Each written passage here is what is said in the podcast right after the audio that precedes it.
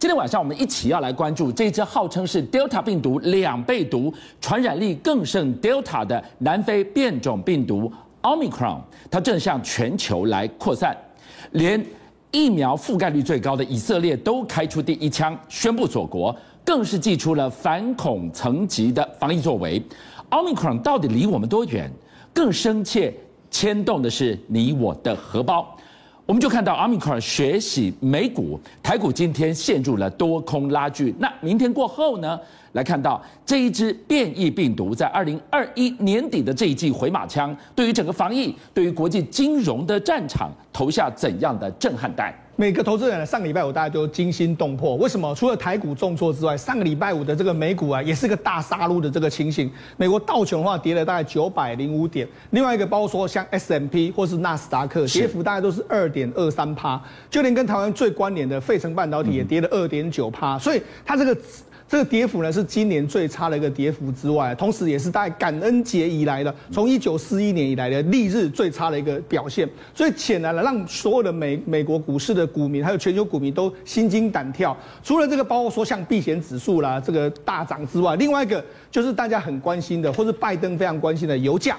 油价哎，拜登要释出战备储油都打不下去，就这个。Omicron 这个新病毒一来之后，哇，整个股市出现个哎，整个这个油市出现个大跌的这个情形，当天呢就大跌了约莫是十三点一趴，每桶就收在六十八点一五元。拜登做不到的事情，Omicron 一来之后，马上轻松就把它办到。所以 Omicron 现在不只是闻楼梯响，它已经下来了。换句话说，当这一个油价一下杀，是不是就进入了五月到八月那个防疫那个惊心动魄的模式？我们先来看一下，这是过去 Delta 的这个病毒株，这是这次 Omicron。的这个病毒株，大家一一般看到说，哎。那怎么 Omicron 它好像红点比较多呢？那红点比较多的意思是什么？它的这个突变量是比较大的。那我们看到事实上以 Delta 的这个病毒呢，还有这个 Omicron 病毒呢，Delta 病毒，哎，Omicron 病毒就是从 Delta 衍生而来的，所以它等于是结合 Alpha、Beta 和 Delta 三种病毒的一个一个非常重要的一个病毒。所以它这个病毒来说，特别是说它有三十二个这个突刺蛋白的突变是 Delta 的两倍，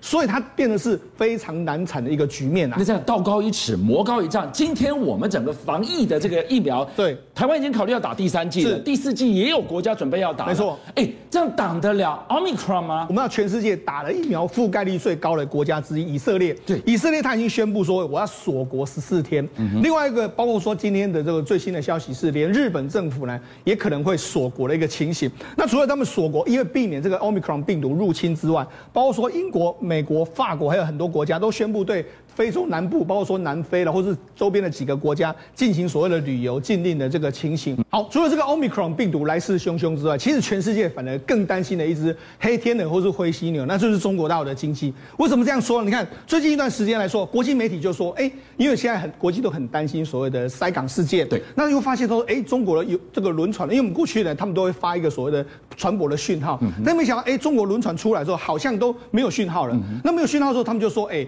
这会不会是因为中国你最近颁发所谓的个人信息保护法呢？那船舶把这些关掉，你是为了这样子一个情形？就中国官媒反而出来说不是这样子啦。那是怎么样？对，那是因为我们的确是有关闭部分的 AIS 的讯号，但是我们关闭的是什么？包括在岸边的一些 AIS 的这个基地台。那为什么要关闭呢？哎，比如我们想要官媒说了露露出口风，官媒就说我们为了要防止这些数据外露到国际上，国际可能收集中国大陆进出口的一些数据啦，或是我们这个煤炭的进口量这些，那你就可以推估说我们中国的经济。所以我们为了要防止这些机密的经济外泄的情形嘛，所以今天把讯号关掉，让你测不到、找不到，只是因为万一我出去的船少了几只、几艘船，你说我经济下行？没错，哎，这刚好就是此地无银三百两嘛，大家刚好说坐实的说，哎，你跟真的中国大陆可能经济出问题或是有问题的这个情形，是吗？好，那为什么这样说？事实上，我们看这两个一起看，他这样子屏蔽这个讯号之后，你看隔最近的一段时间，李克强已经有三度示警，他已经三次讲了说。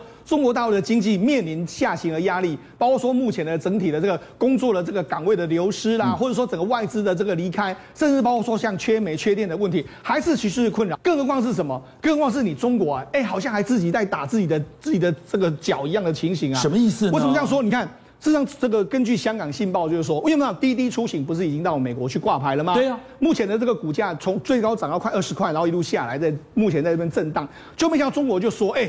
你要当初你去这个外面挂牌的时候，我就没有允许你，所以我现在你要给我从中国股，哎，美国股市下下市，回到我们中国股市，那不不论说你要在这个上海啦，或者说深圳啊，甚至香港，反正你就一定要在我们中国境内。这件事会不会有点太夸张了？过去是说你要去美国 IPO，我不放行，是你看到都是这样，后面塞了一大堆。对。对它生米都煮成熟饭了，怎么会变成米了？所以呢，因为这样一个消息来说，外资大家开始大逃杀，特别是说那日本，日本的软体银行就中枪。所以呢，现在外资对你中国大陆的态度已经开始打上一个非常大的这个问号。是，那你更不用讲，最近一段时间里面来说的话，其实中国原本今年的 IPO 大概约莫两百两百多家，就没想到因为现在的政经局势不稳定啊，嗯、所以很多公司它现在也不敢 IPO，、嗯、所以今年约莫有两三百家的这个公司已经停止 IPO 了。那你更不用讲，它要在打这个维。微信等等，所以呢，他自己在自断手脚的一个状况。那除了这个之外，还有另外一个，就是我们知道，事实上台湾台湾最近一段时间，前一段时间，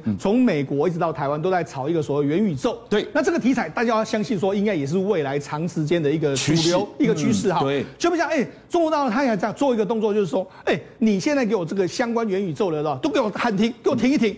你看，光是这这一段时间，今年注册元宇宙的这个商标的公司有四千三百六十八件。对，另外一个的话，公司有六百八十九件。对，那十月的话，有十家的上市上规公司已经面临到说，哎，这个监管单位投就跟你讲说，哎。你要你要给我好好的留意，你要把我关掉啦，或者是说我要给你这个监管那样。哎，你又进入了虚拟的一个世界，我怎么管得到你啊？对啊，而且那市场因为最近一段时间来说啊，其实前一阵子中国大陆的元宇宙概念股也是完全都在大涨的一个情形，所以它等于是哎，用来这个监管你这个情形，等于是说哎，我现在想要做什么，想要做什么，你好像都不让我做，可是不是很怪吗？对，官方在踩刹车，是。就民间在大喷，对。目前民间大喷之外，还有一个更尴尬。你官方说不不要再炒作这个元宇宙，对不对？你不要给我炒作，然后官方还给你监管，对不对？就没想到中国的这个解放军报还说什么？打造这个战战场元宇宙啊，将使媒体具备更强大的这个影响力。哎，他原本这个解放军照理说，哎，官方都说不行，政管单位都说不行，那你怎么会出来在我在这边大炒这个元宇宙呢？所以呢？原所以，我们来跟你讲嘛，中国到现在官方跟这个民间的立场有一点好像完全的在打这个，不知道该怎么做，甚至连官方都不知道该怎么做。所以显显见得到经济下滑的压力，真的让中国大陆的这个民间单位或是政府单位现在都已经绷紧了神经啊。好，听完世聪这么讲，你看中国大陆经济下行的压力，再加上 Omicron 年底这季回马枪，两朵乌云罩住了全球。股市的发展，今天我们请到了期货分析师志斌来告诉我们，投资朋友怎么用对工具来避险，来持盈保泰。这个病毒一来，就让大家觉得什么？哎，开始要提高警觉了。尤其在接下来的二零二二年之后，即将要面对什么升息的因素了。那升息的因素，通常根据上一次，也就是二零一四年、二零五五这次的升息，其实在这个阶段，通常在它半年前，就股市就开始回跌了。所以要请各位投资朋友开始什么关注有关于防守性资产是。防守性资产，大家第一个想要做什么？要对，要升息啦。对，所以金融股会非常好。所以在金融股这部分，大家通常会谈到什么？想到哎，是不是要去参与它的什么股利的发放？是，希望得到一些高值利率稳定的获利。可是金融股这么多，并不是挑到篮子里的都是菜呀。对啊，尤其是大家看一下，二零二一年总共全上市贵公司有一千两百九十五家进行除权息，只有大概六十三 percent 达成完全填权息呀。啊。哦，所以能不能完成填息填权，这才是你选择的标的的一个标准。对啊，对啊，尤其是金融类股的部分，因为大家都认为金融类股应该比较安定，对不对？所以金融类股四十一家当中，也只有二十九家而已。嗯，所以这二十九家的填权息张也只有七成呢。是，所以你大概如果真的运气比较不好的，挑到这些，你要没没给没印的，所以这怎样就只剩下三成，挑到那三成，你就不是反而会进入什么贴权的可能性。大家知道。期货当中有一种操作模式，就是利用金融期指的这个部分。那金融期指，大家过去为什么觉得它风险？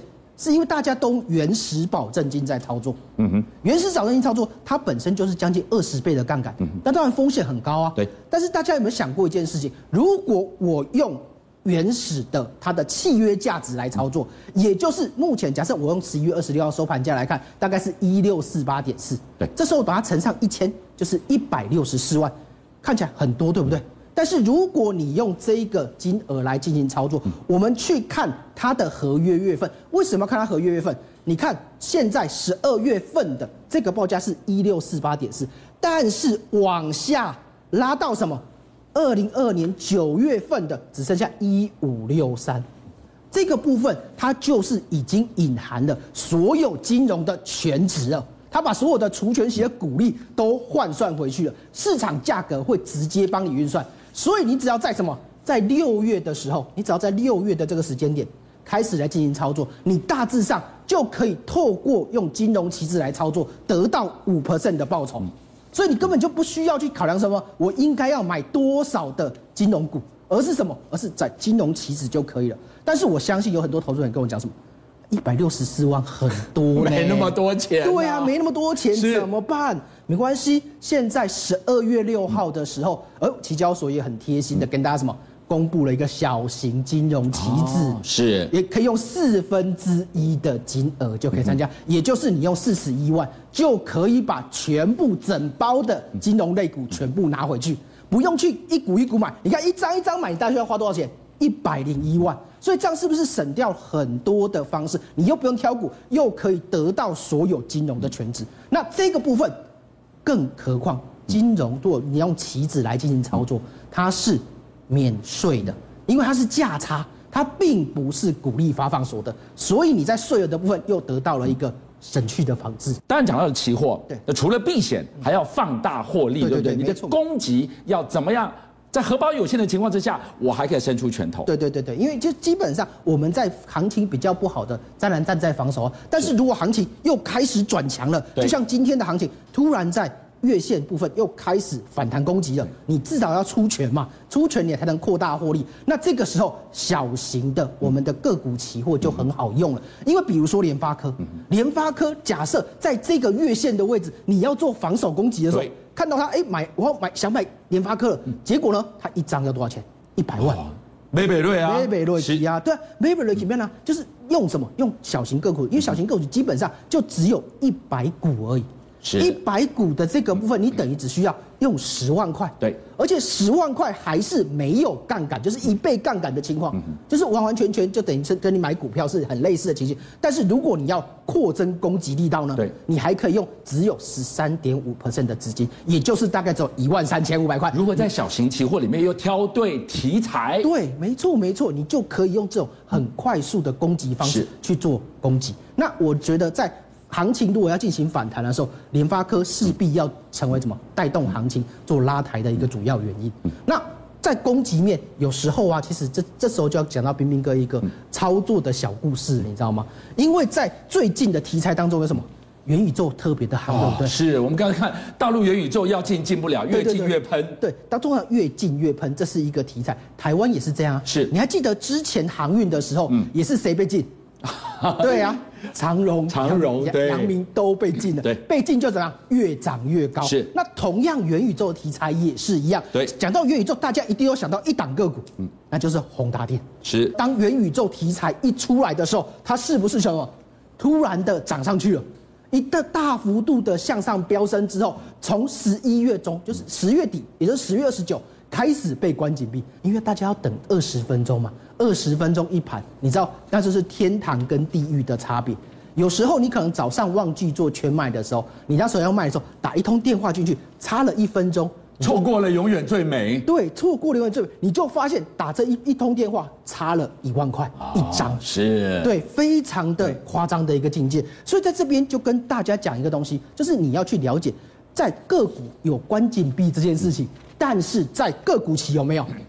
个股期本身没有这件事情，所以个股期它虽然是两张的一个股票的这样的概念，但是呢，它因为没有处置的机制，所以它盘中的报价会相对的稍微的领先。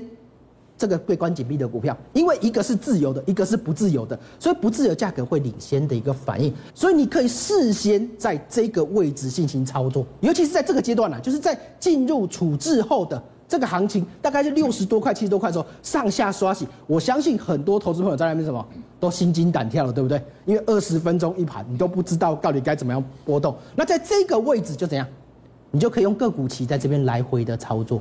个股期没有所谓的 T 加二的这个限制，所以来回操作的部分就这样，你就可以进行获利。而到什么高档的时候，你会用个股期把它反向进行做布局。可以用这种个股期灵活操作的时候，你就可以干嘛？你就可以不用去管那个紧闭的一个方向了。